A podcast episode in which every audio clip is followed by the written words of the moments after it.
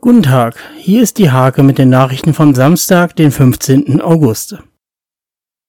Der Gastronomiebetrieb Weser Beach am Nienburger Weserufer muss vorerst schließen. Die Stadt hat am Freitag die bauordnungsrechtliche Genehmigung widerrufen. An der Kirche in Uchte werden die Fenster saniert. Setzungsbewegungen des Untergrundes haben hier wie im Inneren zu Schäden geführt. Die Arbeiten sollen Ende des Monats abgeschlossen sein. Der 45-jährige Rehburger Carsten Jonasson hat den Pilgerweg Lockum Volkenroda absolviert. Das Besondere daran, er hat die 320 Kilometer auf einem Einrad hinter sich gebracht. Auch der zweite Turniertag an der Fürser Mühle bot spannenden Reitsport. Bei der 17. Auflage der Nienburger Reitsporttage standen am Freitag vor allem die M-Prüfungen im Vordergrund.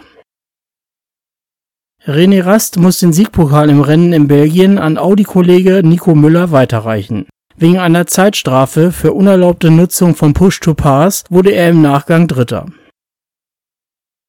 Diese und viele weitere Themen lest ihr in der Hake vom 15. August oder auf www.diehake.de.